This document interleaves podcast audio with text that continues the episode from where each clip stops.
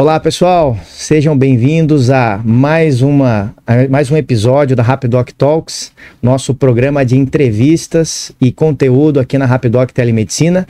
E hoje nós temos um convidado especial na área da saúde, onde nós vamos conversar sobre gestão hospitalar, sobre inovação, histórias. Então acreditamos que será uma, um episódio muito rico de conteúdo para todos, toda a nossa rede de parceiros, clientes, enfim, todos que nos acompanham aqui na Rapidoc Telemedicina.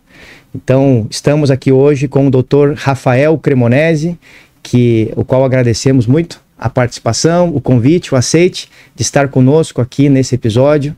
É, Dr. Rafael Cremonese é CEO, presidente do Hospital Mãe de Deus, aqui na cidade de Porto Alegre, um dos maiores hospitais do Brasil, e é uma alegria para nós tê-lo conosco e e fazermos aqui uma lista de perguntas com o objetivo de aprender muito com o Dr. Rafael Cremonese, que temos é, certeza que vai compartilhar valiosos ensinamentos aí é, sobre a sua jornada no segmento da saúde, em especial o segmento hospitalar, para todos nós aqui na Rapidoc Telemedicina.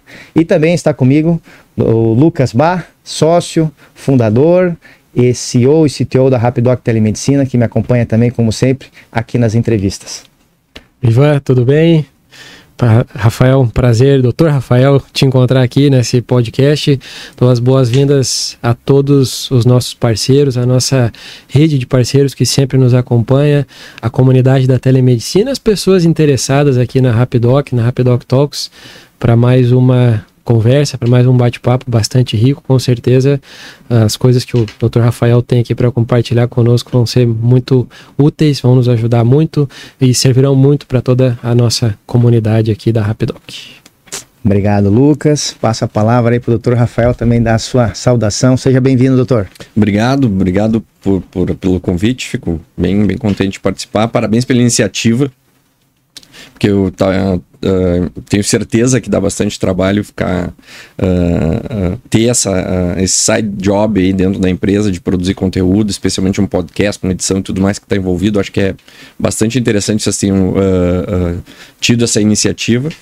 E vamos ver se a gente consegue ter um, então, um bate-papo legal sobre saúde aí. Acho uh, interessante que a gente possa estar tá cada vez mais uh, disseminando, pelo menos dando, denunciando, né, onde é que estão os nós aí que eventualmente podem ser solucionados com iniciativas de mercado, mas sobretudo que quem tem interesse em, em, em se inteirar e é stakeholder né, dentro da, da saúde que possa fazer isso através né, da, de conteúdo qualificado como vocês estão se propondo a fazer. Porque veja bem, eu tenho participado de muita discussão que, que diz assim: ah, de um lado estão os pagadores, do outro lado estão os prestadores, e aí tá aí a, a, grande briga do setor na saúde suplementar nesse momento. Mas peraí, e os outros monte de lado que tem na história? que não estão participando da discussão, né? Então essa é uma, uma, esse é um aspecto que talvez a gente possa tentar assim uh, almejar que essa conversa possa ser vista, por exemplo, por um médico. Claro. Que, que deveria estar no centro dessas discussões todas, ou, ou, ou a empresa que é contratante, né, uhum. que deveria estar atenta a tudo que está acontecendo na saúde suplementar e muitas vezes está sendo requisitada a pagar o, o, custo no reajuste de mensalidade. Então, pô, tem muito mais stakeholder, no, né? a cadeia de valor da, da saúde é muito maior do que prestador e pagador. Claro. E, e aí tá disponibilizar discussões nesse, nesse âmbito e com essa visão, talvez assim mais pragmáticas, às vezes que os fóruns habituais, né, do que a gente está acostumado, como pode ser essa conversa de hoje, acho que é uma baita iniciativa. Parabéns. Legal, obrigado, obrigado. doutor. E antes de iniciarmos aqui uma sequência de perguntas ao doutor Rafael, temos aqui uma uh, gostaríamos de fazer, como sempre fazemos nas entrevistas, uma, uma pequena apresentação do nosso entrevistado, né? No, relacionado à sua biografia. Né?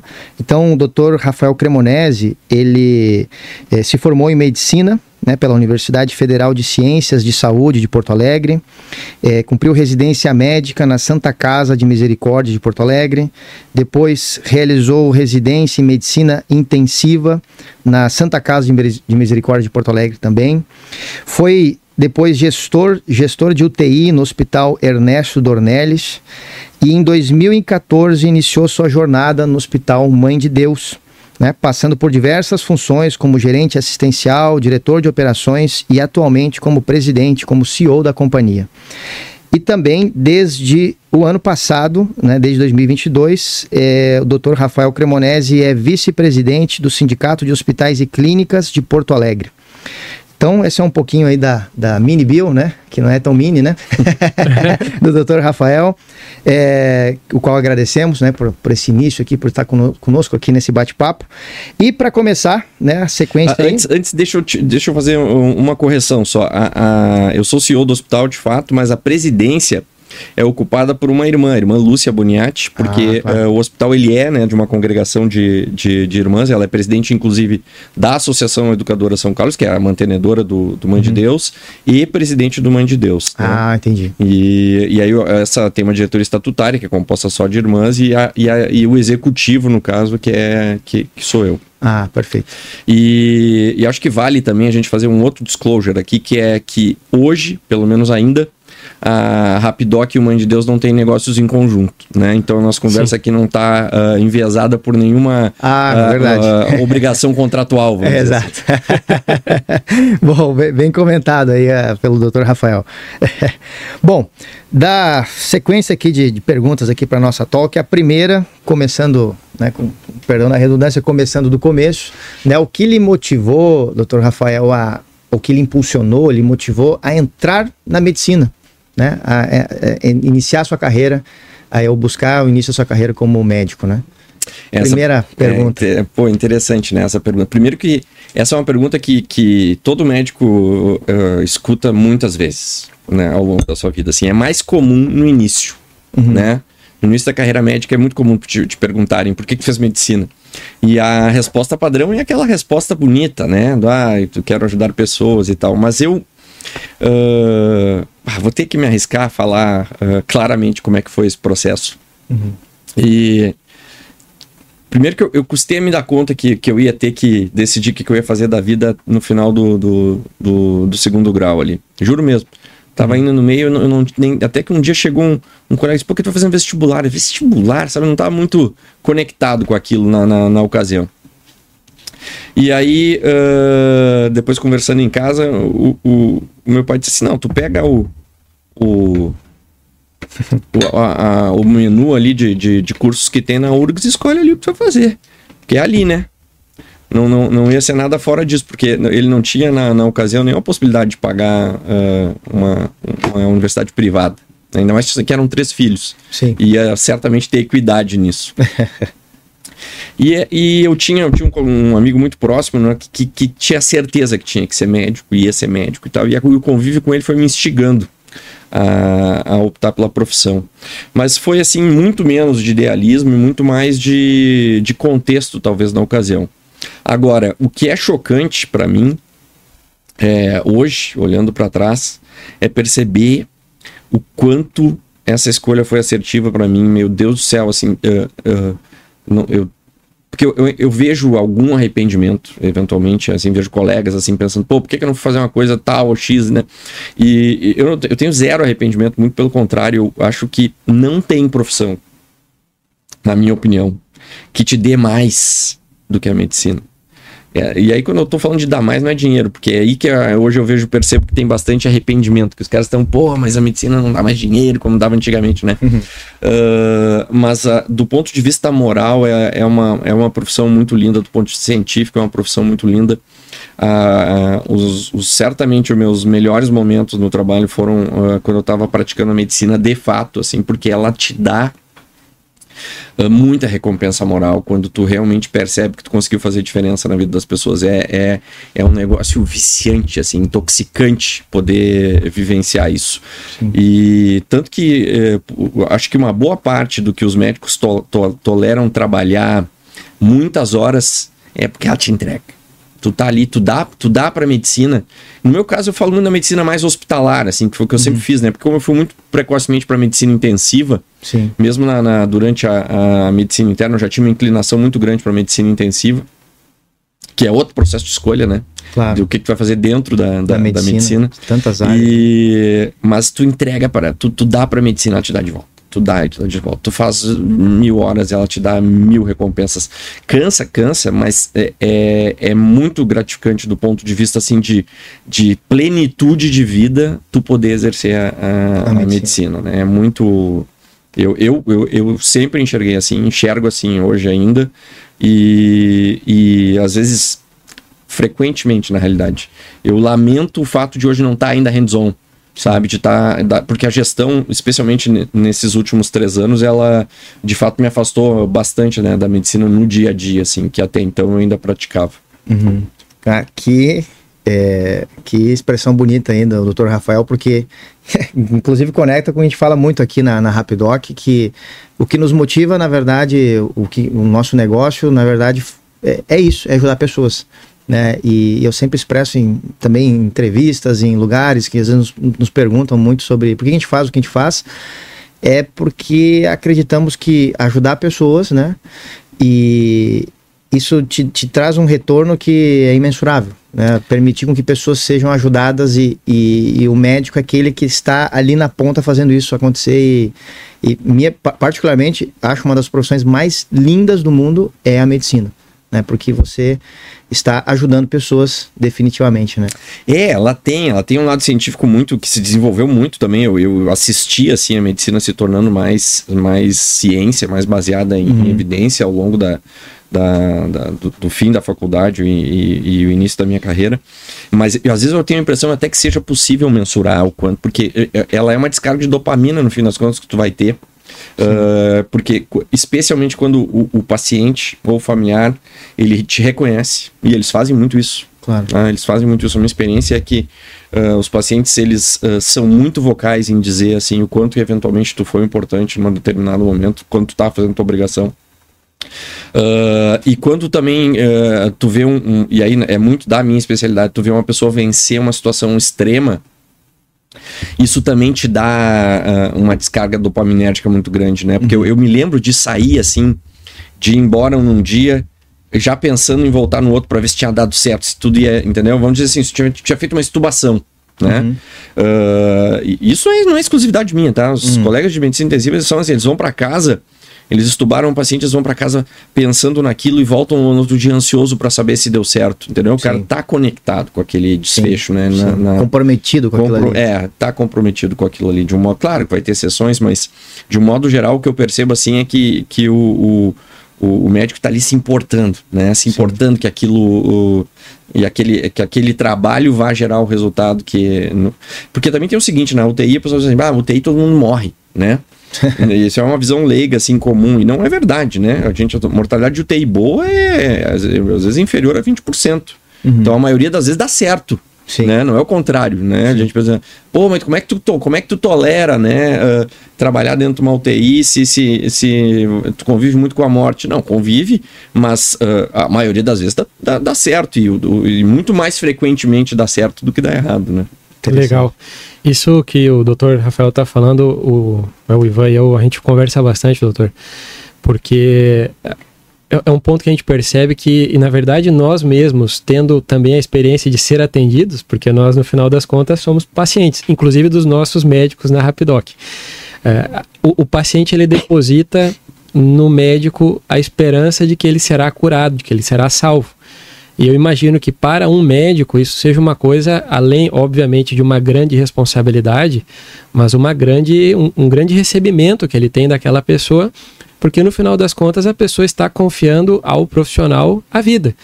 Né? Inclusive, a gente, o, Ivan e eu, não somos uh, da saúde, do mercado da saúde originalmente, nós viemos do desenvolvimento de software, da, da TI. Mas para nós, como empreendedores, também é muito, é, é, muito tocante quando a gente escuta algumas coisas que é, pessoas que foram atendidas por médicos da Rapidoc foram literalmente salvas. Né? Nós já tivemos várias situações de pessoas que foram atendidas e que estavam assim, em, em, crises, estavam algumas com ideações suicidas, por exemplo, que é uma coisa bastante pesada, e que pela ação do médico, essa pessoa deu continuidade à sua vida. É, ali, ali nós teríamos uma trajetória que se encerraria, e graças à ação de um médico, essa vida prossegue. É, quantas coisas podem acontecer, enfim, nós nós temos essa, esse sentimento sendo empreendedor, não, não tendo nenhuma relação direta com o atendimento clínico. Imagina o profissional o, o quão impactante é saber que uma pessoa se curou, saber que o corpo respondeu, saber que a, aqueles procedimentos que foram adotados tiraram a pessoa de uma condição que talvez a levaria a óbito e permite com que ela continue seus dias convivendo com a sua família, com seus entes queridos, enfim, usufruindo e desfrutando da vida. Mas isso é interessante isso que está falando, porque eh, sim, do ponto de vista do, do, do indivíduo, é, é, concordo plenamente, vai, vai muito além da, da responsabilização, é, é, um, é uma, uma, uma interação transcendental, né? Porque está eh, é, num, num, outro plano de, de, de discussão. Mas para as empresas, essa tua impressão aí que tu disseste agora, já que a gente está aqui para falar também muito de empreender, claro. né? Uh, isso está escrito em um artigo da Harvard Business Review, só que ele, eles propõem a pirâmide de Maslow, que né, são as necessidades para as empresas. E lá no topo da pirâmide, que na base tem coisas para o cliente sabe, ser prático, né? Tu tem distribuição, são coisas que são importantes, né? Para o negócio mas no topo da pirâmide está a questão transcendental. E esse é o poder da empresa de saúde. Porque ela intrinsecamente ela consegue. Porque, por exemplo, não é possível, por exemplo, para uma empresa que trabalhe, uh, vamos pensar assim, amplamente, com casamentos. Né? Fala, porra, é, é aquele momento para aquelas pessoas, vai ter, um, vai, vai ter uma parte grande do que vai acontecer naquele dia que é intangível, né? Que talvez suplante até pequenos problemas operacionais. Sim. Na saúde isso é intrínseco, né? Porque de um modo geral, e, e, é, pra, e, é, e eu acho que é fato isso, inclusive, uh, não tem coisa que importa mais que a saúde. Porque vai, tu pode ter tudo, tira a tua saúde para tu ver. Sim. Né? Todo o resto fica muito pequeno. Sim. Então, uh, qualquer uh, transação né, de, de, empresas que estão no, no, business de, de entregar saúde, ela tem esse, esse valor intrinsecamente, o que torna essas empresas já para os seus clientes uh, uh, potencialmente extremamente importantes. Interessante. E agora, pegando assim a, essa primeira pergunta, é, doutor, e seguindo, vamos dizer, na, na linha de tempo aí, na sua linha do tempo, é, veio um momento ali que foi 2018, que foi onde você ali, vamos dizer, entendo eu ali, que começou a sair da, da, da, da, atenção direta ali ao paciente e começou a entrar no mundo da gestão hospitalar, né, que foi quando você assumiu a parte de direção de, de operações na, no Mãe de Deus, né? Como foi essa, essa virada de chave aí? Porque imagino que não foi talvez tão simples, né? Saída do front para ir é. para a gestão de Sim. algo complexo como é Sim. um hospital como inclusive de Deus, me né? unindo aqui à pergunta do Ivan não é comum o, o médico, se a gente vai pegar a massa de médicos, que o médico ele, ele tem uma visão ou uma perspectiva de se tornar gestor. E como tu mesmo comentou, né, doutor, deixando de atender, que é a parte da pergunta do Ivan, isso, isso é uma coisa que chama bastante atenção. É importante, talvez a gente também entender isso, né? Como é que se deu essa, tá. essa trajetória? Bom, tem muitos aspectos para discutir dessa parte. Primeiro que essa trajetória começa em 2010, na realidade, um pouquinho antes até de, de 2010, porque Uh, primeiro, assim, não foi planejado. Né? Eu nunca planejei ser gestor. né? Minha ideia sempre foi ser médico. E, e foi uh, uh, muito aquelas de uma coisa leva a outra. Assim. Eu entendo que o, o drive para eu ter sido sugado para a gestão foi um, um inconformismo. Uhum. E associado a ser muito vocal. Então eu não. não eu, eu, eu não costumo guardar para mim meus pensamentos. Eu, eu sou bastante uh, uh, capaz de me expressar do ponto de vista uh, de, de, oratória, assim, e eu faço isso muito frequentemente. E, e eu eu optei, na realidade, por uh, garantir que eu, que eu me mantivesse uh, atualizado do ponto de vista de, de, medicina intensiva, que era a minha especialidade né, no dia a uhum. dia, uh, através de um congresso que acontecia regularmente todos os anos em Bruxelas. Ele é organizado por um intensivista de lá que se chama Jean-Louis Vincent. E esse congresso ele tem uma característica: o cara só bota para falar no congresso lá quem ele acha que realmente tem alguma coisa muito importante para dizer. Ele não leva nada de política em, em, em, em conta. Né? Ele não convida porque eu não, tipo, eu não vou convidar o Ivan pro. Ou não vou convidar o Caramanés pro meu podcast porque eu sou amigo, entendeu? Porque eu acho que o cara tem alguma coisa pra falar. E o congresso dele era todo montado dessa forma, acabava que atraía 6 mil intensivistas do mundo inteiro, é, um, é uma referência. Eu ainda considero, talvez junto com o Congresso Europeu, uh, o, o melhor congresso de medicina intensiva. Uhum. E eu ia todo ano. E o congresso gradualmente foi, especialmente assim, ele começava sempre numa terça e terminava na sexta. E eu comecei a perceber que a sexta começou a ter um, um quê de gestão cada vez mais. Uhum.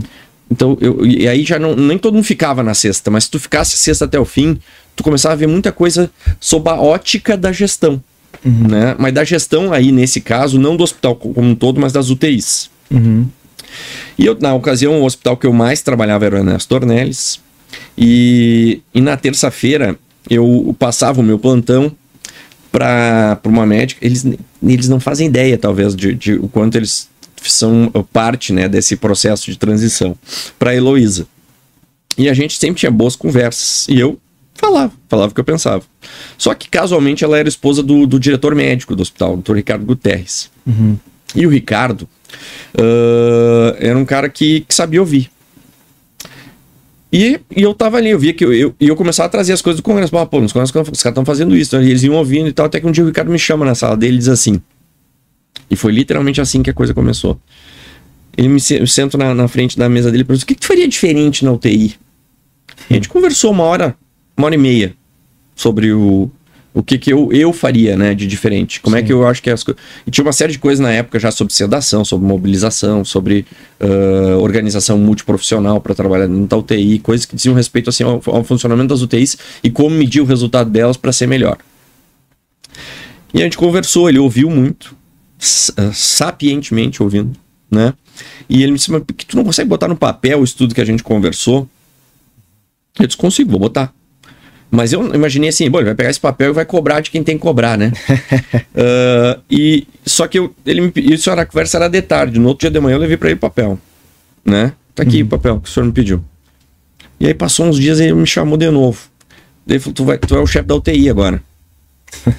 tá, eu disse, pô, como assim, né? Não, aí tá. Toma o papel. É, tinha uma referência muito grande no hospital na, na época lá, e, e, também não queria entrar em conflito. E ele disse, não, deixa pra mim, eu vou organizar tudo e ok. Né, e acabei, e aí em 2010 me tornei chefe da UTI, fiz umas mudanças, acabei levando uns colegas para trabalhar lá também mais jovens, que uhum. compuseram com aquele grupo mais sênior que tinha lá e formou, um, na minha opinião, um, um uh, um, é um apanhado assim de, de time muito bom. Uhum. E os resultados da UTI começaram a ser bons também, né? Uh, do ponto de vista assistencial, melhores do que eram antes, e do ponto de vista financeiro para o hospital também. E isso foi uh, se espalhando dentro, porque a, a, comunidade hospitalar e de medicina intensiva dentro da, da, da cidade é, é, é pequena. Uhum. E aí, de novo, tem um outro cara que talvez não, não faça ideia hoje, um cara que eu gosto muito também, que é o Gabriel Narvaz, que é um infectologista, um grande infectologista de Porto Alegre que trabalhava predominantemente no Mãe de Deus. E eu já tinha daí uma trajetória de cinco anos ali na gestão da UTI do Ernesto Dornelles. E o Mãe estava procurando um gestor para UTI. E aí ele falou: disse, olha, por que vocês não, né, conversa com esse cara e tal. E eu acabei indo conversar no Mãe e aí foi, acabou havendo essa transição. Na realidade foi finalzinho de 2014 e em 2015 eu, eu então eu me tornei o chefe da UTI do Mãe. Uhum. E e a característica continua a mesma. Eu continuei sendo muito vocal, falando muito o que, que eu pensava e, e, e, e, aí começando a ter contato com a diretoria, dizendo sempre muito o que pensava. Uma coisa foi levando a outra. Ela acabou sendo uma trajetória muito rápida, né? E eu nunca pedi, assim, nunca disse, ah, eu quero ser agora esse cara. Quero... Não, os caras já diziam, não, agora tu vai ser esse. Não, eu quero que tu ajude mais fora da UTI, então tu vai ser gerente assistencial do hospital. E assim foi. Uhum. E a diretoria de operações foi assim também. Uhum. E, a, e, e, ter me tornado uh, uh, o, o, principal executivo do hospital aconteceu por um movimento do time de diretores na época, que a gente ficou um ano, eu fiquei um ano como interino durante a pandemia, na, pandemia. O grupo era interino. Né? Tinha o, o, o, o CEO da ESC, da uhum. mantenedora, acumulou o cargo, mas ele de fato não conseguia exercer assim o papel de executivo no mãe. Claro. E a gente fez como colegiado. Uhum. E aí, na hora de, uh, decidir, pô, mas precisa ter alguém né, no comando do hospital. Os próprios ali diretores disseram, uh, cara, acho que tu, tem, tem que ser tu esse cara aí para fazer esse papel. Uhum. E nesses três anos, então, tem sido eu. Mas, e foi bem na 2020, ali, pelo que eu vi, né? Aí eu Sim. Já, já tinha entrado pandemia, cara, outubro. É, a gente brinca muito esse grupo, né? Que, eu, que, eu, que é o meu grupo de diretores hoje, que bem na nossa vez, né? Sim. Então, uh, e de fato a gente teve que enfrentar a pandemia. Uh, a gente foi bastante bem sucedido no enfrentamento da pandemia no Mãe, assim, pô. É, é, quase que dá para conversar uma hora sobre tudo que a gente fez lá, junto com a, com a equipe de qualidade de segurança do hospital, com os médicos, com a parceria da Unimed também. A gente fez muita coisa muito interessante, assim, de transformar o hospital para poder a, a, atender o, o, processo da pandemia e, de, e, desativar os outros serviços naquele momento. Sim. Foi muito desafiador, assim, muito exaustivo, mas a gente foi muito bem sucedido nisso. Uhum.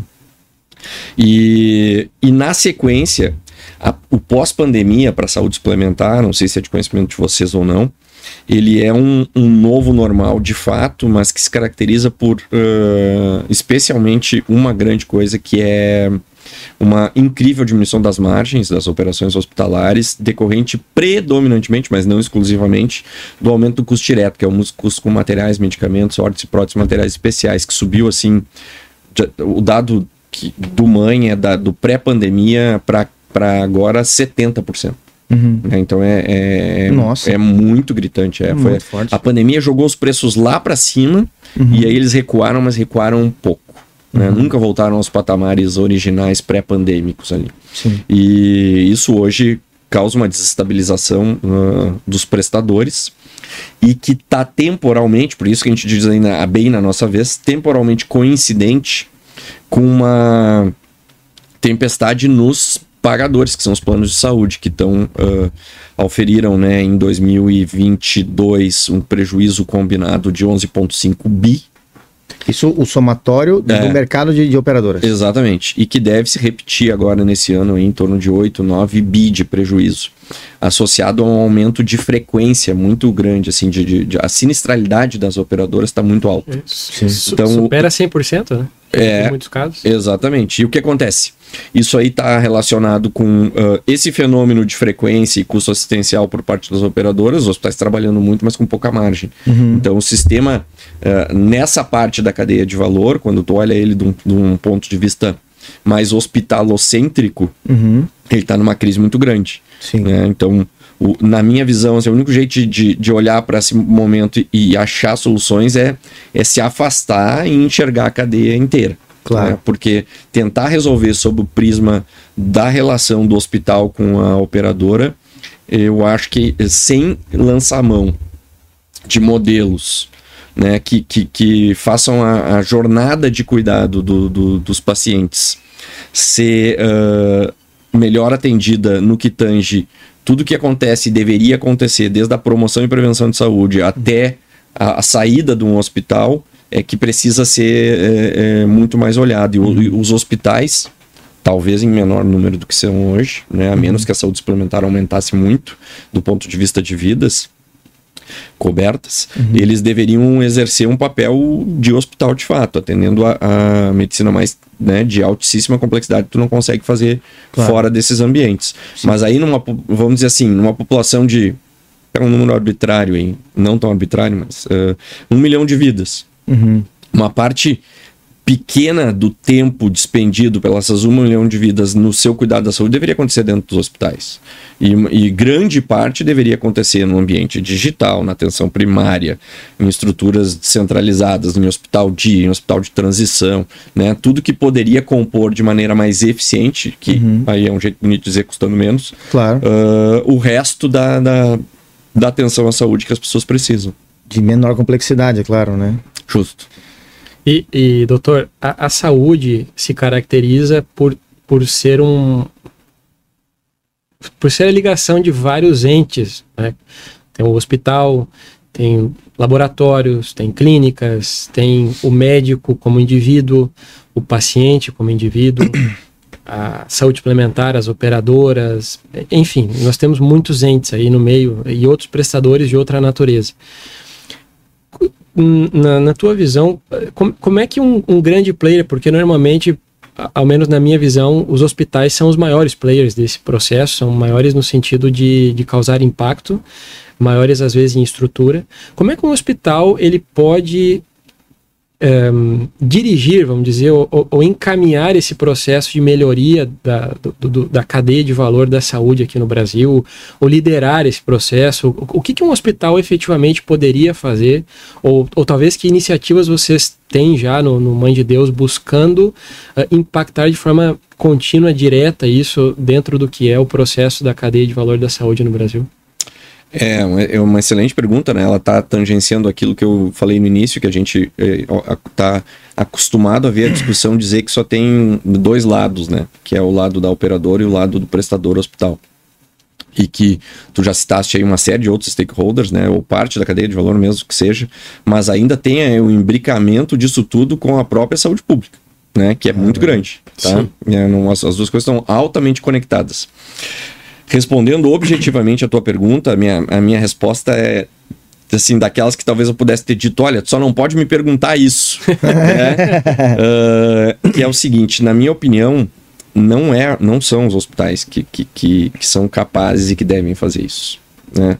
E, e, o que nos faz pensar, na minha opinião também, eu entendo que tem muita gente que pensa diferente, tá? muita gente boa, inteligente, que acha que, uh, que tem que ser ouvida uh, de, pensa diferente de mim, eu sei porque a gente tem conversas. Agora mesmo eu estava em São Paulo no, no HSM, e a gente teve um encontro de noite lá com pô, uns caras fera, sabe? E eu trouxe um pouco essa perspectiva, eu percebi que, que, alguns deles se desacomodaram da cadeira, assim, uh, uh, e foram muito gentis comigo, né? E não, não discordaram frontalmente. Mas o que, que nos faz, então, pensar, acho erroneamente, na minha opinião, de que a solução é a partir dos hospitais, é a autoridade dos hospitais. Exatamente. É. Claro. E essa autoridade a gente não pode negar e não tem que negar. Ela tá lá porque. E quando tu. tu porque essa. Quando tu, tu é o, o, o, o, o elo capaz de resolver os grandes problemas, né? Usando muito conhecimento médico e muito uh, implementação de tecnologia médica também, não só médica, mas tecnologia como um todo, uh, isso te dá muita autoridade. Né? Então é aquela coisa é, óbvia. Se, se, se nesse ambiente aqui, nessa casa, né, nesse CNPJ, uma pessoa com um tumor cerebral pode sair curada sem ele, bom, então esses caras têm muita autoridade para falar de saúde. Mas essa. Quantos por cento da população tem tumor cerebral? É uma parcela ínfima. Uhum. Né? E, e, quais são então? Então vamos para o outro extremo. Quais são os problemas que precisam ser endereçados do ponto de vista de solução da, da, da saúde? Bom, obesidade é um distúrbio metabólico. Isso tem que ser tratado Uh, e não é no hospital, né? Alguns vão precisar fazer cirurgia bariátrica, vai ter que acontecer no ambiente hospitalar, perfeito. Uhum. Mas, de um modo geral, é uma coisa lá no início da, da, da, da cadeia de saúde, tem que ser multiprofissional. Inclusive de informação, às vezes. Exatamente, é altamente complexo, né? Mas o impacto de se interferir na, na síndrome metabólica, no paciente obeso que se torna diabético, e todas as repercussões que isso tem no sistema cardiovascular, né? Gerando aí os principais serial killers que a gente tem, não só killers, os principais uh, causadores de morbidade que tiram as pessoas do mercado de trabalho, que fazem elas serem, uh, depois de altíssimo custo na rede, porque uma pessoa com pós-AVC, pós-infarto, ela eventualmente é, é, é, um, é, um, é um paciente que vai exigir uma atenção de cuidado para seguir tendo a qualidade de vida muito grande. E também o câncer, porque esse paciente metabólico ele tem mais câncer do que o, do, do que o, do que o paciente não, não sem síndrome metabólica. Isso aí isso precisa ser endereçado do ponto de vista de coordenação de cuidado. A cadeia tem que olhar desde a promo prévia até o fim. Uhum. Né? Saúde mental idem, que tu citou, né? Vamos passar ali na questão do suicídio. Cada vez mais a gente tem esse. Mas assim, é uma epidemia, Sim. né? Multifatorial, né? De, de, de, eh, tem tudo, muitas coisas da, do que a gente vive hoje na sociedade estão causando essa epidemia, mas esse é um tema afastador de trabalho, gerador de, de perda de qualidade de vida, motivador de outras doenças orgânicas associadas, o tabagismo, e aí vai. Né, a mobilidade, coisas que realmente impactam, tem capacidade de impactar grandemente a, a, a, saúde das pessoas. Como é que tu vai credenciar ou exigir que esse uh, uh, ente da cadeia, que é o hospital, que, tá, que tem que ter foco em ter o melhor resultado possível no tratamento de uma neoplasia grave, um tumor cerebral, de um, de um, um acidente vascular cerebral, possa também ser o mesmo que vai uh, fazer a, a, a, medicina desde a promoção e prevenção e, e que, e, fazer com que as pessoas cheguem menos, inclusive, no hospital. Não, não faz sentido, né? Bom, mas então, uh, sendo assim, uh, derrotista ao dizer que não faz sentido, qual é que é a solução? Ecossistema. Claro. Né? O, o, a gente tem que conseguir montar ecossistemas em que uh, todas as partes desse ecossistema que fazem a sua parte muito bem estejam conectadas. E os hospitais vão ocupar sim o papel. Se a gente quiser continuar chamando de mais importante, não tem problema, não me oponho, né? Porque é extremamente importante. Porque quando o bicho pega, sim, né? o dia que tu tem realmente alta, alguma coisa muito grave, e, e tu precisa que seja resolvido num ambiente assim. E aí, o hospital vai estar tá lá, fazendo parte do ecossistema, conectado com todos esses players que estão fazendo uma série de outras coisas uh, muito bem, né? impactando muito a saúde de uma grande população. Fazendo, vão fazer aquela parte, vai ser uma parte grande da vida das pessoas. Se a gente fizer a priori tudo muito certo, não. Vai ser uma parte pequena, talvez uma parte das pessoas, se a gente fizesse tudo muito certo, nunca passasse por um hospital. E claro. tudo certo, né? Sim. E aí talvez a gente abrisse mão também de uma obsessão atual, que é o cuidado complexo no hospital custa pouco. Essa é uma obsessão na minha cabeça também quase utópica, porque para te entregar o cuidado que tu quer para ti ou para alguém que tu ama, eu tenho que botar um monte de tecnologia, um monte de gente e um monte de gente boa com conhecimento embarcado. Daí ah. o resultado sai lá do outro lado do jeito que tem que ser, do jeito que tu quer entendeu? Tu, tu, pra tu sair bem. Só que a gente tá focado, porque como eu, eu, é aquela. Eu acho que deve ser os MBA que fazem essa bobagem, que diz assim: olha lá o que, que custa, acho que custa mais e corta. Né? Então, daí o que o cara faz? O cara pega o DRE e olha assim: o que custa mais? Pessoas, corta pessoas, então, né? Porque daí é o que tá custando. E, e aí, assim, olha o que, que tá custando na minha operadora, o hospital que custa, então corta. Porque é o hospital que mais custa. Não, mas peraí, entendeu? Isso é uma maneira, é, é, é, um, é uma solução simples um problema complexo. Todos os problemas complexos têm uma solução simples, né? Mas sempre errada. é, é, é, o problema é, talvez sempre vá custar caro tratar um tumor cerebral com excelência. A gente pode ser mais eficiente, entregar assim um excelente desfecho, né? Com mais, com, com menos custo ou pelo menos sem custo que, que, que seja desperdício. Sim, a gente enxerga todo dia dentro da variabilidade do cuidado oportunidades para isso, mas não vai ficar barato.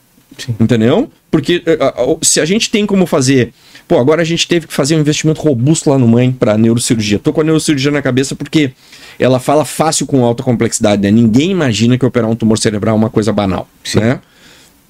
a gente fez um, um, investimento grande lá em diagnóstico por imagem e em um neuronavegador cirúrgico que uh, compila as imagens e põe para o cirurgião uh, dentro do bloco, planejar, ajuda ele junto com o radiologista, com a equipe de neurofisiologia, planejar a cirurgia.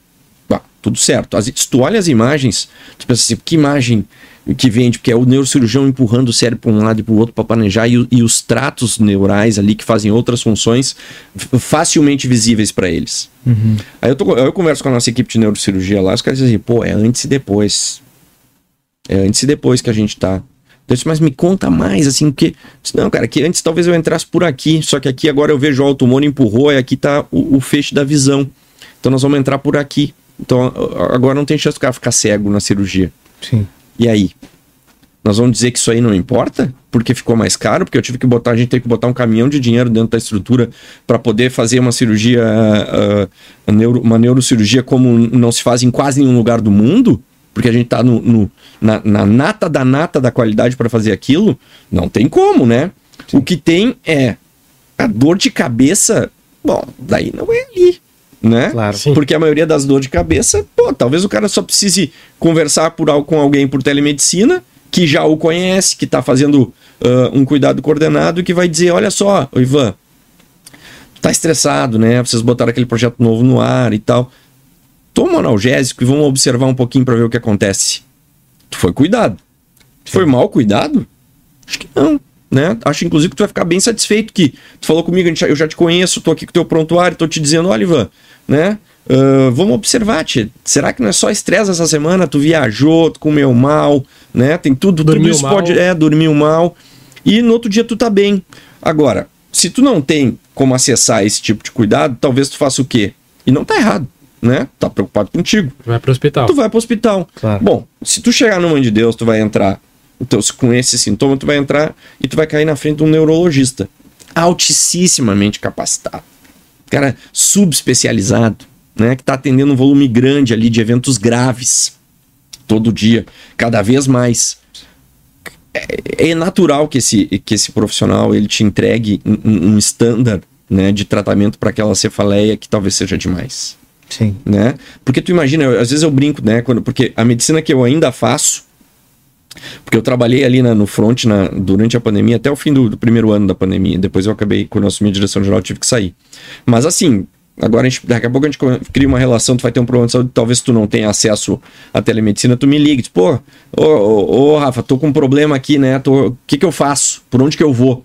Essa medicina eu ainda, eu ainda pratico, Uhum. né? Eu, eu, eu não sou um candidato ideal para essa triagem, porque eu sou intensivista. Claro. Então a minha vida inteira, dor de barriga era coisa que quase matava as pessoas. Porque eu não vejo a- as zilhões de dor de barriga que vão na emergência e não são nada, que são só uma gastroenterite. Eu vi aquelas que eram um evento isquêmico dentro do intestino, que o cara era operado e ia se recuperar na UTI. Então, se tu me disser qualquer coisa, uma vez eu me lembro que eu fiquei rouco, e eu trabalhava na UTI de Santa Rita na época do câncer. E eu, rouco, eu disse, pá, tô com câncer, né, tia? Porque eu só via câncer, né? E liguei pra Rita, que era a otorrino, que depois até operou o nódulo que eu tinha. Ele disse, Rita, eu tô com câncer. E eu falei, bah, eu não quero ser tracostomizado, já disse tudo pra ela. Ela disse, calma, Cremonese, tu tá louco? Isso não deve ser nada. Daí ela falou, meu, olhou, disse assim, não é nada, isso não é um nódulozinho, nós vamos tirar e vai ficar tudo bem. Mas tu entende que ah, ah, é, é um exemplo, assim, de alguém que vive só altíssima complexidade Sim. e que está com seus protocolos na cabeça para altíssima complexidade, está acostumado a trabalhar com altíssima complexidade, fazendo atenção primária.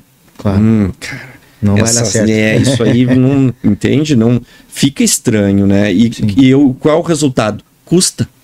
Claro. E aí tu vai dizer assim: ah, mas eu, como paciente, eu gostaria de fazer uma ressonância se eu tivesse uma dor de cabeça. Negativo, por dois motivos. Um, fazer coisa que não precisa, internar quando não precisa, é tem risco. Né? Risco assistencial, risco para tua saúde. E outra, a conta dessas ressonâncias que não precisam ser feitas vem para ti de novo depois, na forma de mensalidade. Então a gente deveria estar todo mundo preocupado em não fazer nada que não precisa fazer. Claro. Todo mundo mesmo. Desde o empresário que contrata um plano de saúde para os funcionários até o senhor que vai lá e paga a, a, a sua mensalidade da- do plano de saúde porque quer ter uma opção além do SUS. Assim como todos os, os, os, os elos da cadeia, os hospitais, os médicos, o- o- uma empresa de telemedicina, todo mundo tem que estar preocupado em fazer o que é pertinente, bem feito, ao menor custo possível, mas entregando o melhor desfecho. P- Parece utópico, acho que sim, mas respondendo, voltando à pergunta que originou toda essa falação, o que, que a gente está precisa entender? Esperar que os hospitais sejam a solução disso é que eu acho que é meio estranho. Os ecossistemas vão ter que ser a, a, a solução disso, né? Grandes ecossistemas que tenham todas as soluções ali integradas. Agora, pulo do gato tá. Quem é que vai ser o líder do ecossistema? Essa era a minha próxima pergunta. É, aí. ah, ah, porque liderar, ah, do ponto de vista comercial, parece ser bastante vantajoso. Mas do ponto de vista de foco, é bastante desvantajoso. Né? E para essa pergunta eu não tenho resposta. Eu acho que em alguns casos, grandes hospitais podem ser líderes de ecossistema. Né? E a autoridade, nesse caso, acho que ajuda bastante. E, Sim. especialmente, acho que fica mais fácil se comunicar com o mercado, porque talvez, né, se a gente fosse ter uma solução de telemedicina, mãe de Deus, ah, o, o, o- paciente já sabe, pô, é um, é um, é um hospital top 10 no Brasil, então ele, isso credenciaria muito, né? a- a- e a gente pudesse traduzir todos os estándares de qualidade e segurança que a gente tem dentro do MAN, que são acreditação internacional e tal, para aquele produto. É, é, é muito provável que aquele produto saísse com uma, uma- uma- dentro do ecossistema com uma cara muito boa. Mas que- quem é que, quem é que virou líder do ecossistema de uh, desses uh, genericamente ali dos auxiliares uh, digitais vocais, que é a Alexa, a, a, a, Siri e a Google, foi a, foi a Amazon, né? Então, ela tem um monte de gente dentro desse, dentro desse ecossistema que uh, exerce papéis talvez mais especializados e qualificados até do que a Amazon. E estão lá muito felizes como sendo parte do ecossistema. O problema do hospital se candidatar a ser o, o líder do ecossistema é que o ecossistema vai precisar uma grande visão de futuro e uma capacidade de investimento muito grande. E aí poucos hospitais uh, ou vão ter nos próximos anos grande capacidade para investir, porque tu, no início, nos primeiros dois ou três players que tu traz para o ecossistema, ele ainda não está maduro e ele daí não se retroalimenta daquele jeito uh, uh, que ele vai estar tá se retroalimentando quando tu tiver 5, 6, 10 players no jogo. E que é quando realmente a coisa vai ter escala e a escala vai trazer muito resultado. Então eu enxergo assim, a não ser essas empresas grandes consolidadoras, me parece que aqueles que estão se candidatando né, para enxergar a transformação digital da saúde e que estão com foco em coordenação de cuidado, esses são candidatos a serem líderes de ecossistema, que vão uh, permitir que se estacione nas várias vagas ali grandes prestadores, grandes né, empresas da saúde e que vão estar tá ali, acho, muito bem acomodadas, fazendo bem a sua parte no ecossistema e que aquele que estiver cuidando da vida, mas daí de fato cuidando, né? Porque hoje a gente chama de plano de saúde, mas na realidade é um plano de doença. Exato. Porque eu não faço nada de cuidar de saúde, né? Claro. Só quando tu fica doente eu, eu pago a tua conta. Recorre. É, Sim. exatamente. Então, quem realmente se candidatar a cuidar da saúde, que é um, é um negócio fácil, né? É um negócio difícil que também vai exigir grandes investimentos. Esses sim, talvez sejam os grandes candidatos, na minha visão, a serem os líderes do ecossistema. Talvez o hospital venha ali para e passo para entregar a tal da autoridade, porque eu acho que é muito importante em saúde, que é aquilo que tu falou, que é a confiança, né? Exatamente. Então, eu, esse, esse ecossistema tem ali um, um ente que me, me transmite a confiança, porque porque essas histórias que foram construídas ao longo, ao longo das décadas, os hospitais que variam aí de 40, 50, 100 anos, às vezes mais, 130 anos, né? Elas são, são histórias para não se jogar fora e olhar para claro. trás e entender, né? Essa construção e que hoje tem autoridade, muitas vezes está ligada também ao ensino, à pesquisa, à academia e por isso tem muita, muita massa ali de, de até intangível, né? De valor, que é conhecimento, eventualmente, experiência, elas uh, têm que, que, que fazer um papel importante dentro, dentro desse ecossistemas como, como autoridade. Mas poucos ou nenhum uh, vão ter a capacidade de investimento para criar o ecossistema. E aqueles que têm grande capacidade de investimento hoje estão com muita necessidade de seguir investindo para acompanhar a, a tecnologia que tem que ser eh, eh, empregada Uh, para seguir fazendo esses desfechos na atenção altamente complexa que a gente estava citando antes. E especialmente é verdade isso né, com tecnologia como um todo, mas a robótica, né? Então, a robótica, a genética, a medicina de precisão, tudo isso requer muito investimento, isso tem que ser feito uh, em a terapia celular, né? Então, é, bom, tem muita coisa ainda que a gente, como hospital, vai precisar investir maciçamente para conseguir seguir entregando lá para pro, os pacientes uh, os, os, desfechos para as coisas que realmente não resolve com, com, uma, com uma tele, que não resolve com uma consulta de atenção primária e que exigem algo mais. E, e pensando num Mãe de Deus, que é um hospital top 10, naturalmente se espera que um hospital dessa categoria entregue aquilo que a pessoa está buscando. É, é, talvez seja inconcebível na cabeça de um paciente ele buscar algo, chegar a um mãe de Deus e não encontrar. Então é perfeitamente entendível essa necessidade de que, vamos usar uma, uma outra terminologia, o, o, parque tecnológico do hospital e, e, de diagnóstico, etc., se mantenha atualizado. E a minha pergunta, até o Chico Ivan tem outra pergunta para fazer, mas para poder desenlaçar o assunto. A minha pergunta foi no sentido, doutor, de que uh, eu vejo assim, a parte da saúde, ela é a mais necessária, possivelmente, e, e, talvez a mais difícil de, de conciliar todas as pontas da, da cadeia. Eu tomo como exemplo um caso que eu já conversei com várias, várias pessoas interessadas no assunto, uh, que é a questão da que, que, ilustra bem, por sinal, a interoperabilidade de dados. Né? Ah, o, o, modelo a ser perseguido, a ser buscado, é o modelo financeiro. é, que é o, né, o que, que, foi lançado, eu creio que tem uns dois anos. Mas por que, que esse modelo deu certo? Porque falando em mercado financeiro, nós temos basicamente, a grosso modo, Banco Central, uh, instituições financeiras e a pessoa que tem o dinheiro. Pensando em saúde, nós temos esses vários entes da cadeia de valor, esses vários atores do processo, e, e para fazer essa interligação de dados, né, nós, nós hoje não temos um padrão, existem iniciativas internacionais falando a respeito disso, mas é, será que aqui no Brasil, por exemplo, a, a Anvisa conseguiria liderar isso? Não sei. É, qu quanto tempo levaria para que todas as pontas do processo estivessem como parte do todo? Não sei, provavelmente muito tempo. Então, pensando em, em um ciclo de saúde, em cuidado de saúde, para que isso seja uma, uma mentalidade única, não sei se uma mentalidade, mas uma direção única talvez aqui no Brasil isso levaria, né, não sei nem se a nossa geração vai, vai, vai conseguir enxergar isso. Né? E, e, a minha pergunta, voltando, foi no sentido de que um hospital, uh, que é o exemplo assim, o adjetivo, na verdade, que tu usou, que é perfeito, ele tem a autoridade. Ele tem autoridade. Um mãe de Deus, por exemplo, tem a, a, parte, a capacidade de investimento e ele consegue conformar um hub, no final das contas, onde esses vários players vão se, se plugando, vão se conectando, independente da, do, do, do que seja o caso. Então, por, isso foi que, que eu, eu tenho essa percepção, eu te fiz essa pergunta, porque olhando de fora, é, um hospital é a referência. Se o hospital disser nós vamos por esse lado, nós vamos por esse lado. Né? Não, não, não, não será a simples vista uma empresa, talvez como a nossa, que é uma empresa bem menor, que vai dizer nós, nós temos que ir por esse lado. O hospital vai dizer sim, mas o meu custo é para esse aqui, nós temos que adotar tais procedimentos, então nós necessitamos ir por esse tal outro lado. Então, essa é a visão, pelo menos que de fora aqui do cenário, a gente tem em relação a esse processo ser liderado por hospitais que são, no final das contas, a referência. E essa é exatamente a estratégia do Mãe.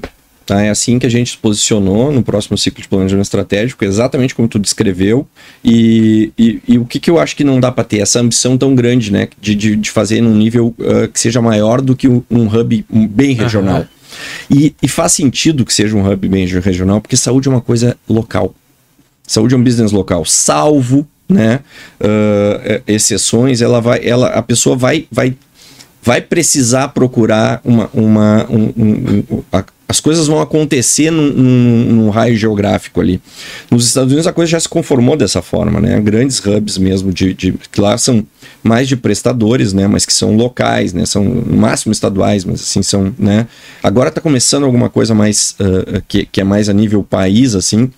Uh, mas de um modo geral, acho que é isso aí. São, é um, um hub local, uh, um ecossistema local e que o hospital tem esse papel de autoridade. Mas a gente ainda não conseguiu vencer a barreira da interoperabilidade da nossa estratégia, né? Porque uh, acho que a grande coisa é, é, conseguir deslocar o investimento para isso, né? Por, porque tem aí uma, uma, uma, coisa de convencimento, porque tu vai ter que botar dinheiro upfront nessa ideia para colher no futuro, né? E isso nem sempre é fácil quando o, o, contexto esse que eu citei antes de, de muita pressão, né, de caixa e resultado, claro. e aí a agenda de curto prazo ela acaba engolindo esses projetos que têm um, um, potencial mais de médio e longo prazo. Não deveriam, na minha opinião, viu? Uh, e aí, de novo, posso recorrer de novo ao, ao, ao, exemplo da Amazon, né? Se a gente via lá, a, não sei se já viram aquele livro que é As Cartas do, do Bezos, ele uhum. todo tem as cartas desde 2000 e acho que é 7, né? Uh, que ele manda para o conselho. Uhum. E, ele, e ele sempre fala para o board, esse prejuízo aí é justificável, né? A gente sabe onde a gente vai chegar. Esse prejuízo é justificável, a gente sabe onde a gente vai chegar, porque nós estamos investindo no futuro, né? Então a gente tem que seguir batendo na mesma tecla, na cultura, nas pessoas e, e, no, e dando atenção para o cliente, porque se a gente focar na agenda de curto prazo, nunca vamos ser o que vamos ser. E tá aí o, o resultado hoje. Né? Uhum. E são case para tudo que é aula que tu vai ver. Vai ver aula de cultura, o case é a Amazon. Vai ver aula de, de uh, Uh, estratégia. estratégia. o case é a Amazon, vai ver aula Sim. de ecossistema, o que vencendo o jogo correto, a, a Amazon. Então, pô, é, é, entendeu? Né, é, é, é, realmente entender que uma empresa para uh, perseverar, ela precisa se ater à sua estratégia de longo prazo. né? E não permitir que o resultado do quarter coma projetos que são importantes. Porque eu acho que é isso que se confunde, né? Porque é, é, em última instância tu, tu, tem que dar o resultado. Bom, daí tu começa a cortar, né? E, e, e esses cortes, bom, eventualmente eles estão cortando a tua estratégia. Uhum. Né? Eventualmente eles estão cortando a tua estratégia. É, é que se justifica, discutindo interromper, é que se justifica na saúde é, o investimento é, é, é, fácil da pessoa entender que ela que é necessário investir milhões em equipamentos, mas talvez não é tão visível os, os, milhares, é isso né? aí. bem menos em coisas intangíveis, é, né? É isso aí. É, é, isso aí é o resumo do, da, do dia a dia que da, da, venda que o executivo precisa fazer para os boards né, dentro da saúde. Convencer que sim, a ressonância é importante, mas também fazer a transformação digital é fundamental e a interoperabilidade de dados é fundamental, porque a, daí vai partir todo o resto, né? Porque o ecossistema não se forma sem, sem interoperabilidade de dados. E aí é muito louco, porque tu, essa, olha como é, é, é a gente costuma dizer assim, não, a Kodak eu, eu, deixou de existir porque ela não percebeu que estava indo para o lado do digital não, né? Eles perceberam em, em, pouco tempo eles conseguiram se adequar e, e ser eh, capazes também de gerar imagens e imprimir imagens digitais. O que eles não conseguiram fazer é ser parte de um ecossistema que as, mudou a jeito que as pessoas olhavam para fotografia. E, que, e quem é que foi o líder do ecossistema? O iPhone. Né? Então, a partir dali, eu consumo fotografia como eu olho no meu iPhone. Bom, eu tiro no meu iPhone, eu olho no meu iPhone, eu, eu, eu integro o meu iPhone, né? Tudo, ah. E aí o ecossistema dali pulou para a rede social, bom, daí tu já não era mais importante, né? Sim. Mas tu não, tu nem liderou o ecossistema e nem fez parte dele. E só que como é que tu chega lá na época né, que tu estava revelando o filme e diz assim, olha, se tu não fizer parte ou não liderar um ecossistema, tu vai deixar de existir. Só, só um pouquinho, só Kodak. Sim, né? mundial, né? é, tu acha que eu vou, agora eu vou, vou, deixar de existir, né? Isso tem muitos exemplos, né? Na, blockbuster, na, na, né? é, é, falar do tem, é, né? tem o pneu radial, tem inúmeros outros exemplos desse tipo, né? Que é tu não conseguir entender. E, e aí tem um outro artigo uh, muito interessante de gestão, dizem que é um dos mais importantes de gestão, do cara que se chama Donald Sul Sul, S-U-L-L. Que eu, inclusive, encontrei agora lá no, no HSM, e ele deu uma palestra brilhante lá sobre, sobre cultura. E nesse artigo dele, ele diz qual é, qual é a cultura das empresas que estão consolidadas. E que é assim: a grande maioria dos hospitais são empresas consolidadas, né? uhum. né? E que fizeram tudo muito certo durante muito tempo. Uhum nos momentos de crise, elas tendem a voltar para suas origens e fazer exatamente o que elas fizeram durante muito tempo. Repetir porque deu certo por 40, 50, 100 anos. Como é que agora, né, eu vou mudar completamente o jeito de agir daquilo que deu certo durante todo esse tempo? O problema é que aquele era o remédio para a doença naquela ocasião. E agora ah. os problemas que, que, a, que, que o sistema está enfrentando são outros. E é, é inaplicável né, a, a usar a mesma metodologia que nos trouxe Sim. até aqui. A gente precisa de novas soluções. E assim, eu tenho convicção cada vez mais disso. Essas novas soluções são através da transformação digital. Não tem, a gente não vai buscar, não vai ganhar eficiência de nenhuma outra forma que não seja tecnologia. Não tem. A gente tem que abraçar nisso, tem que se abraçar nisso e entender que é, é, é a bola da vez, não tem o que fazer, tem que ir. Mas às vezes a gente não consegue construir para a organização um roadmap de transformação digital porque é intangível. Claro. Né? Aí eu te... Então, pô, primeiro eu vou ter que começar a criar a estrutura certa e, e aí Roy é, disso, né? Exatamente. E como é que como é que tudo isso uh, e, to... e é investimento. Né? Claro. É, vai, vai acontecer em detrimento, eventualmente, de, de, daquilo que tu falou que é óbvio, e de fato é, que são os equipamentos médicos. Né? E até assim, parte que eu vou lhe perguntar, tu já, já, já comentaste, mas assim, que é como equacionar isso de investimento pesado em hardware, como o exemplo da, do equipamento todo para neurocirurgia, e imagino que deve ter outros hardwares, hum, dispositivos tão caros ou pesados quanto esse, né? Que, que o Mãe de Deus vem investindo. É, pessoas qualificadas que também são caras, né? É, esse nível de qualidade que o Mãe de Deus se posiciona e entrega no mercado, e ao mesmo tempo tem o, o famoso DRE, que é a, a conta a fechar que, que assim, é, temos que olhar o longo prazo, mas ao mesmo tempo a companhia, como companhia, ela também tem que, ela tem que dar resultado ou minimamente permitir que a transformação e a evolução aconteça. Ou seja, como no, no mundo hospitalar isso não deve, imagino que não deve ser muito fácil e o que, que poderia nos comentar disso? Deve ser um desafio bastante grande, imagino. É, é muito difícil, quase impossível no momento atual. E eu, para mim, a resposta é governança. Mas como assim governança? Governança, sim. Uh, ser capaz de entender que sozinho não é possível. Então não tem como mais uh, fazer as coisas sozinho. Uhum. Eventualmente vai ter que trazer para dentro de casa, né, e se parcerar, de fato. Né, uhum. para poder fazer com, com não só a, a, alavancagem financeira, mas a alavancagem de know-how, de, de, de, de, disposição à tomada de risco, a alavancagem de tudo que tu precisa para fazer viradas. Uhum. E, e um outro lado que eu percebo que é um movimento uh, interessante é a busca de novo, novos modelos de negócio. E eu percebo, especialmente assim que grandes empresas, vou citar uma agora, que é a Siemens, por exemplo, que me vem à cabeça porque recentemente a gente teve conversando, mas não a única, Uhum. A própria Sodexo, eles têm uma proposta de valor nova também, que eles estão dispostos a novos modelos de negócio. Mas aí por que, que é governança? Porque tu traz, quando tu, eu sento contigo, tu é uma empresa então uh, capitalizada, grande, uma multinacional de equipamentos médicos, tu está disposto a novos modelos de negócio a gente senta e desenha um novo modelo de negócio. Em última instância, precisa aprovação do board. E aí o board precisa estar. Tá, então, por isso que é governança. Né? A governança precisa estar tá pronta para assumir novos modelos de negócio e entender que não, não, não tem mais como trabalhar sozinho. Uhum. E aí que o bicho pega, porque volta lá naquele, no artigo do, do Sul, o que, é que ele diz? Qual é a tendência exatamente no momento de crise? É não fazer isso. É não fazer nada de novo, fazer como eu sempre fiz no passado, claro. porque aquilo deu certo até então. Uhum. Então, uh, mas essa é a pergunta para mim de um milhão de dólares, né? Porque e, e, eu, e eu tenho escutado, assim, e, e não me conformo, não, não, não, não acredito, né? Uh, de gente muito, muito boa também, muito importante no, no, no, no setor, dizendo não. É, tem que olhar para dentro de casa, é hora de austeridade, cortar custo. Né? E, e, eu uh, entendo que, claro, cortar desperdício, óbvio, né? Tem que fazer.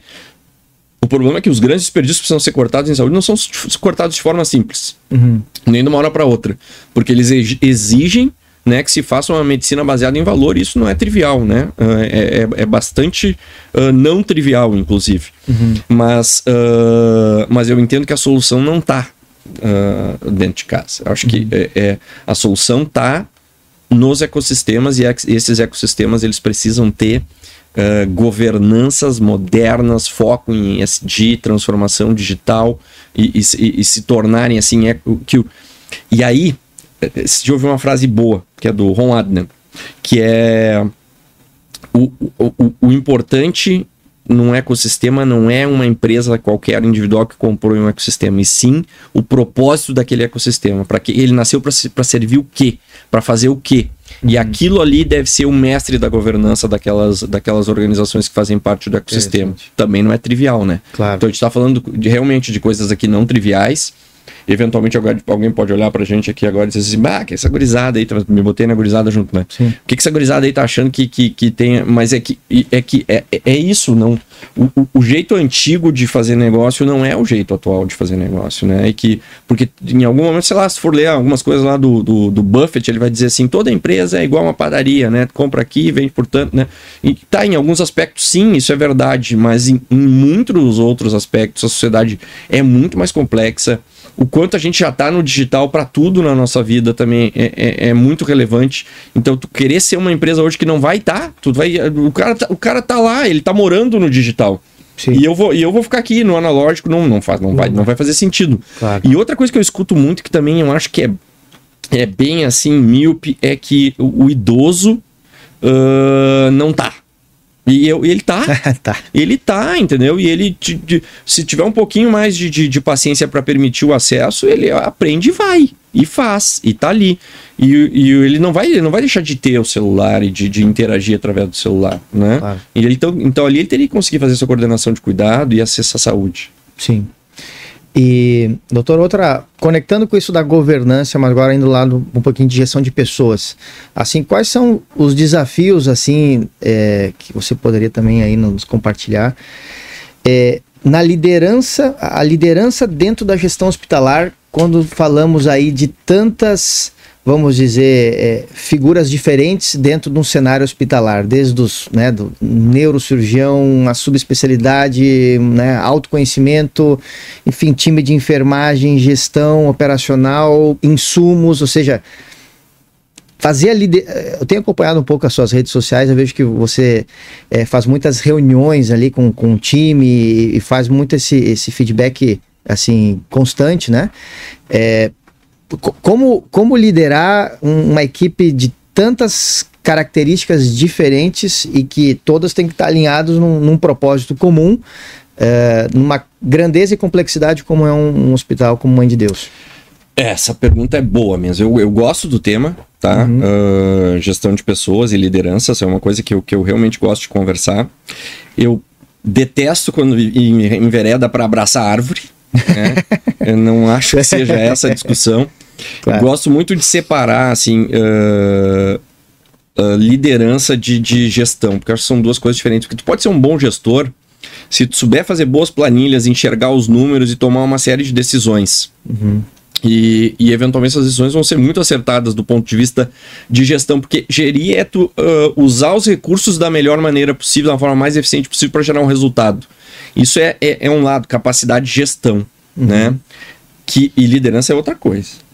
Né? A liderança é fazer as, as pessoas né, uh, fazerem o seu trabalho da melhor maneira possível, acreditando que aquilo ali tem sentido e tudo mais. Bom, tem nesse momento eu vejo que a gente tem uma dificuldade grande de gestão de pessoas que é o momento, né? A, a, a, que é a questão da saúde mental, que é a questão do vício no digital, que é essas coisas que têm acontecido, que têm tornado as pessoas quase desacorçoadas, né? E a pandemia veio e foi uma paulada nisso aí. Então, uhum muita gente que trabalhava em saúde, trabalhava em dois, pensou em trabalhar em um, e, e muita gente pensou assim, não é isso que eu, eu não, não consigo fazer isso pro resto da minha vida, né? Uhum. Eu tenho uma, uma a, a, a, gerente da UTI na época, ela pensa uma médica boa, uma pessoa boa. E ela terminou a pandemia, ela mudou a vida completamente, foi morar, na, tá morando em Munique. Uhum. Ela disse, não, não, ela entrou em burnout, não conseguiu mais fazer aquilo que ela fazia daquele jeito, né? Ela com certeza não vai largar a medicina, é uma boa médica, gosta de medicina, mas impactou, né? Claro. E aí gerir pessoas nesse momento é, é, é bastante complexo. Uhum. Esses momentos que tu citaste são sempre uh, uh, ambições minhas de ser o mais claro e transparente possível. Eu acho que hoje, pecados que um líder não pode, com, com, não pode fazer hoje, assim, é não ser justo, então a liderança tem que ser justa, as pessoas têm que olhar e entender assim, é igual para todo mundo a regra, né? Uhum. Eu acho que um líder não pode não uh, deixar clara uma visão de futuro. Olha, nossa empresa está indo para lá. Né? Claro. E isso tem que ser repetido tantas quantas vezes forem necessárias. As pessoas precisam entender, cara, tem um norte aqui, né? Esse barco tem uma bússola que está sendo seguida e, e, a gente tem que comunicar até, inclusive, os predicados desse, desse, desse, dessa ambição. Porque tu tem que ter a chance de dizer, tá, concordo, gosto, vou junto, né? Ou não, isso não me serve, né? Uh, mas, uh, e tem que ter um esforço de comunicação muito grande, especialmente porque esse, isso que tu citou ali da, da, da dificuldade de, de, de conciliar o futuro com o agora, junto com o que a gente tinha comentado antes da crise, gera facilmente uma sensação de incongruência. Claro. Né? Porque pega o nosso exemplo agora do hospital. A gente inaugurou um hospital dia que a gente gastou 25 milhões, né? Duplicou a estrutura, uma estrutura bonita, top, processos focados em cliente, assim, é um negócio realmente de primeiro mundo, né? Uhum. Que é a nossa unidade ali na Carlos Gomes, que é um hospital dia.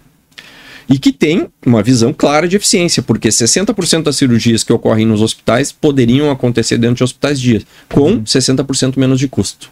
Então tá, tá orientado para esse ecossistema, né? Então a gente criou ali, com a bandeira do mãe, um candidato uh, ideal para fazer parte dos ecossistemas, na, exercendo a medicina de mais baixa complexidade. Eu não gosto de complexidade, tá? A medicina que pode ser feita em um hospital dia. Porque uhum. às vezes tem muito conhecimento médico, muita tecnologia envolvida. Então não, não, não, é, não é assim para dizer que é, que é baixa complexidade. Uhum.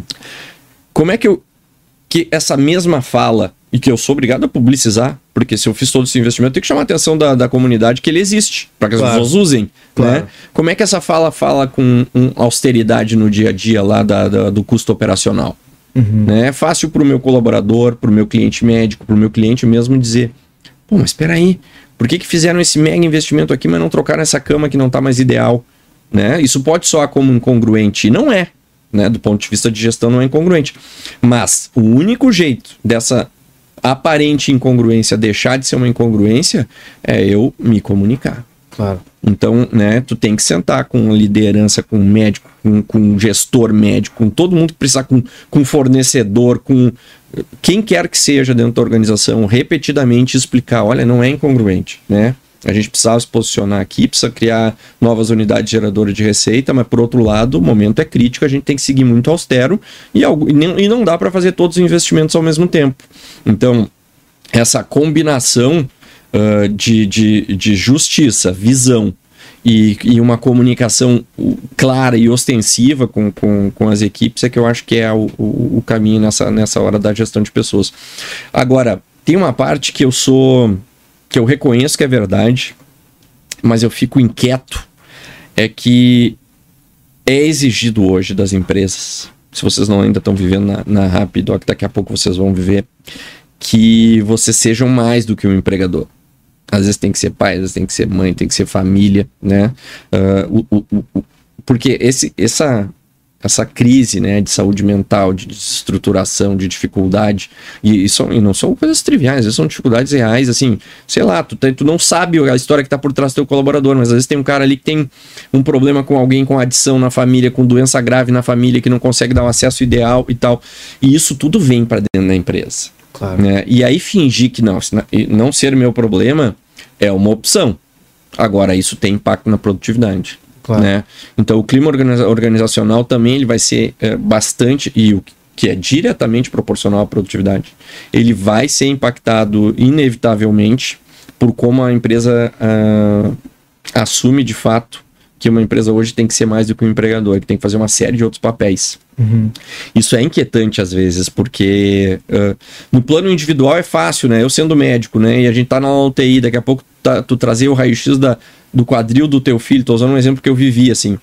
Né? E aí tu só dá uma orientação, que é uma baita de uma entrega para a pessoa, e depois, anos depois, ela te diz: olha aqui a foto do Arthur, né? Uh, tá tudo bem com o quadril dele. Eu acho que aquela orientação que tu me deu aquela vez fez toda a diferença. Uhum. Uh, isso, ok, mas isso transformar isso numa coisa institucional, inevitavelmente tu vai ver lá uma coluna assistencial na C que vai exigir investimento.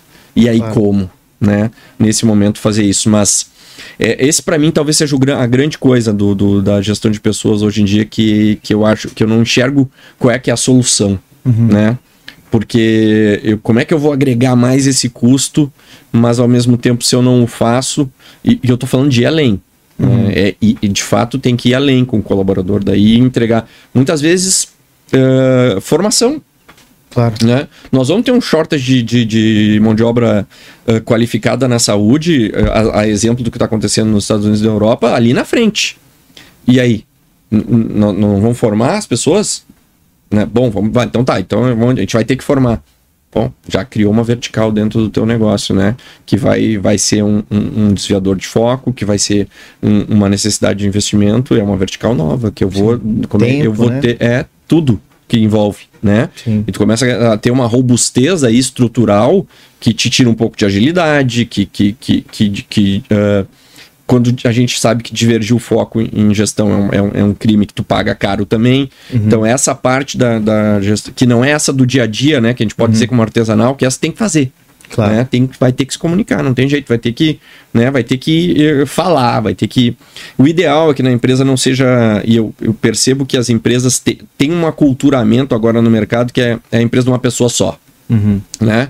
Então, ah, quem é Amazon? Ah, é o Bezos. Quem é a Apple? É o Tim Cook, né? E fica tudo muito centralizado num único executivo. Eu entendo que Uh, mais gente precisaria chamar para si a responsabilidade dentro das empresas e dizer não, head RH poderia ter uma voz muito forte, né? Head clientes, o próprio o, o da operação. Por que, que não? Por que, que o cara da operação não pode ser uma, uma voz importante, né? Fazendo essa, essa gestão de pessoas. E assim, não estou falando de avaliação de desempenho, estou falando de, de, dia a dia, tá? Essas claro. coisas. Nem sei se eu acredito na avaliação de desempenho do jeito que ela está posta hoje. Sim.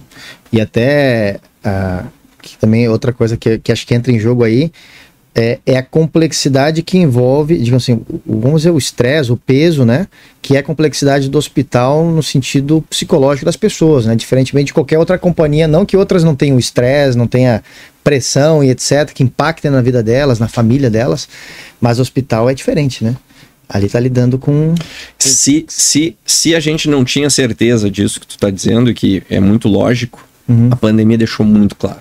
Uhum. Que, é, que é o lado pesado oposto àquilo que a gente falava no, no início. início. É, exatamente, pesa mesmo.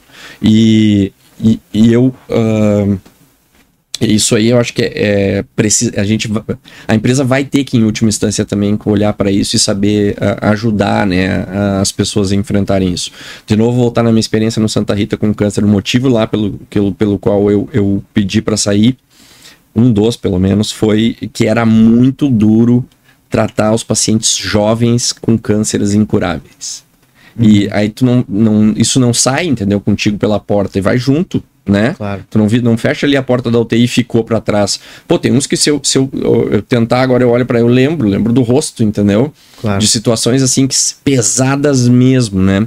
E, e na saúde é, é, muito muito frequente, né? Ter esse tipo de convívio e isso certamente pesa. Mas na pandemia foi impressionante, as pessoas do front ali Uhum. É, o quanto elas, uh, ainda hoje, alguns estão impactados, assim, quase que um estresse pós-traumático do que viveram na época, que não foi, cara, não foi mole o que as pessoas viveram na época da pandemia, sabe? Foi Sim. muito. Os profissionais de saúde, eles realmente foram postos à prova ali naquele momento, assim. É, e, e, o, e o hospital, dentro de toda a cadeia, foi o foco total de todo todo peso, na verdade, né? Caiu é, ali, né? Exatamente. Mas é, na época eu falava também, até não sei se em alguns momentos não fui mal entendido, mas é assim: tu é bombeiro, pegou fogo no prédio, é, tem que é, tem que apagar. Claro. Entendeu? Naquela ocasião ali era é, é uma, é uma, uma pandemia grave o suficiente para botar as pessoas internadas, internadas na UTI. É a hora que o hospital tem que dar um passo para frente e dizer, é comigo mesmo, né? Claro. Porque afinal de contas, para isso tu existe, né? Claro, não é hora exatamente. de dizer, não, agora eu não vou né? Sim. Não, tá ali, vamos lá.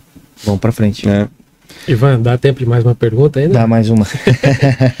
Mudando um pouquinho o foco, doutor, é, falando nesse posicionamento do Hospital Mãe de Deus, né, que vocês é, estabeleceram um planejamento estratégico, tendo essa visão de, de hub, o que, que vocês estão buscando na, na comunidade? O que, que vocês estão buscando de solução que possa plugar no Mãe de Deus para que esse processo inteiro da saúde, ainda que aqui regionalizado, possa desenvolver-se melhor, possa entregar mais resultado.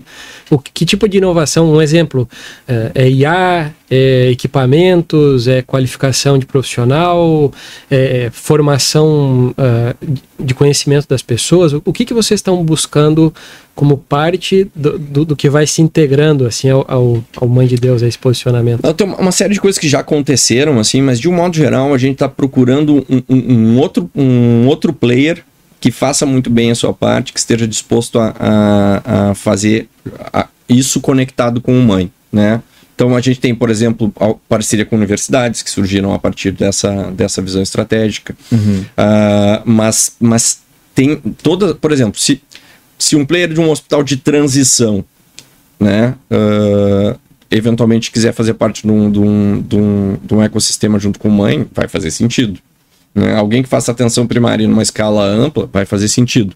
Então é esse tipo de, de, de composição, né? Quando tu, tu entende a cadeia vai daqui até lá. Né? Então a gente tem já dentro do hospital, por exemplo, a nossa solução de, de ecocardiografia, ela não é proprietária, ela é terceira tá dentro do mãe, todo mundo reconhece como sendo mãe de Deus, mas são os caras fera em ecocardiografia, que tem equipamentos de ultíssima geração, que pesquisam e que estão lá fazendo o business deles, são donos do negócio deles dentro do hospital. Né? A nossa solução de check-up tem esse formato e assim a gente tem outras. E algumas a gente tem o front office, mas o back office é, é parceiro e assim vai. Né? vai é, todo tipo de composição é, é possível. Uhum. Ótimo. É, doutor, chegando aqui na. Tá estourando quase o nosso tempo aqui. Né? e gostaria de lhe pedir assim uma, uma última mensagem, vamos dizer assim, para todos que estão nos acompanhando aqui, ou que nos acompanharão, já que essa, esse vídeo ficará nas redes aí, né?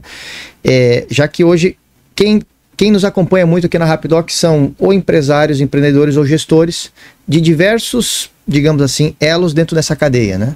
Então, nos acompanha aqui na Rapidoc gestores de clínicas, de laboratórios, de hospitais, de operadoras de saúde, é, aplicativos e softwares e, e, serviços em geral que buscam prestar algum serviço né, dentro dessa, é, desse grande ecossistema de saúde. E que mensagem você poderia deixar para essa turma, digamos assim, que está nesse segmento empreendendo, gerindo, ou que pretende até mesmo entrar, né? Seja não somente em hospitais, mas também, vamos dizer, nesse, nesse grande ecossistema de saúde, né? É, eu é para mim assim uh, eu, acho, eu tenho até repetido isso com frequência assim, porque me vem essa pergunta às vezes eu estou num encontro assim com muitas startups por exemplo uhum. né uh, ou então encontros com, com, com, fornecedores eu, eu acho que a, a, nesse momento vai ter mais sucesso né, e grandes chances de, de ganhar escala quem tiver a capacidade de montar modelos de negócio e que uh, especialmente esteja contido dentro desses modelos de negócio a, a, a divisão do risco. Uhum. É, porque o que, que, eu percebo hoje, assim, muita, muito, muita gente boa, com produto bom, e, e chegando para mim dizendo assim, me compra que eu te entrego. E não, eu, eu, eu preciso que o, que o cara chegue para mim e diga assim, ó, vamos botar para rodar aqui e o resultado que sair é nosso. Entendi. São, e são falas distintas. Completamente. Né? É.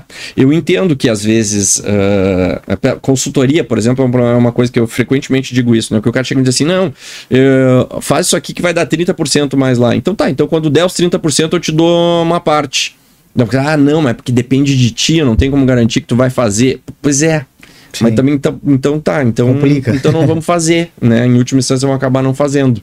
Claro. Eu acho que esse é, o, é, é a grande necessidade hoje, né? É conseguir criar mercado, explorar mercado, uh, tendo certeza que o que tu tem na mão traz resultado e, e, se colocando junto no risco ali, né? Não esperando que o, que o teu cliente faça isso, né? E que ele assuma completamente o risco de uma, de uma, uh, de uma transação que pode ser nova, pode ser complementar, pode ser whatever. Entendi.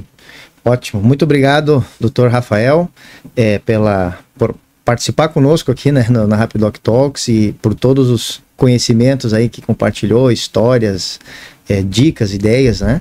E, e também é, para nós é muito importante esse, é, é, esse tipo de conexão né, com, com os diversos players do mercado, né?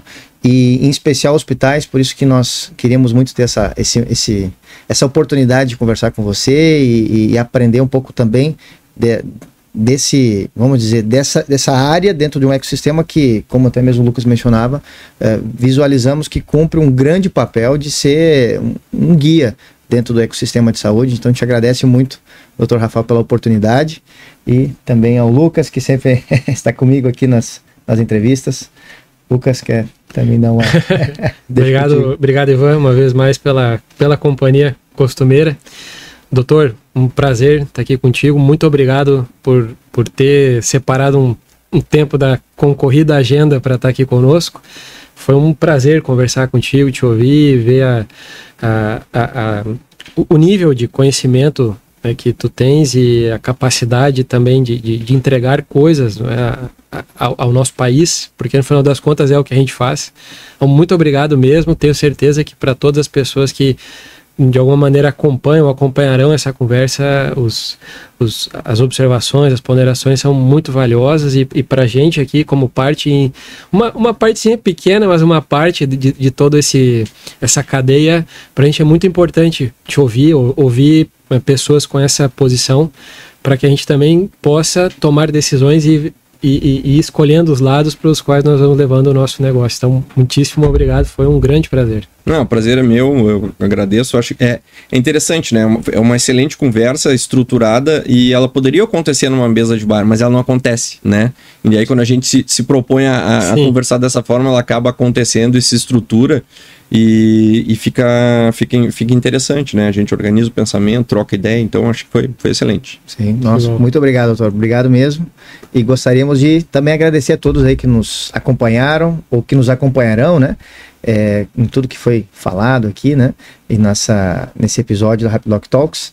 E também desejamos aí um, um grande abraço aí a todos os parceiros, todos que nos acompanham de uma forma ou de outra aqui na Rapidoc e em especial aqui no nosso programa de entrevistas na Rapidoc Talks.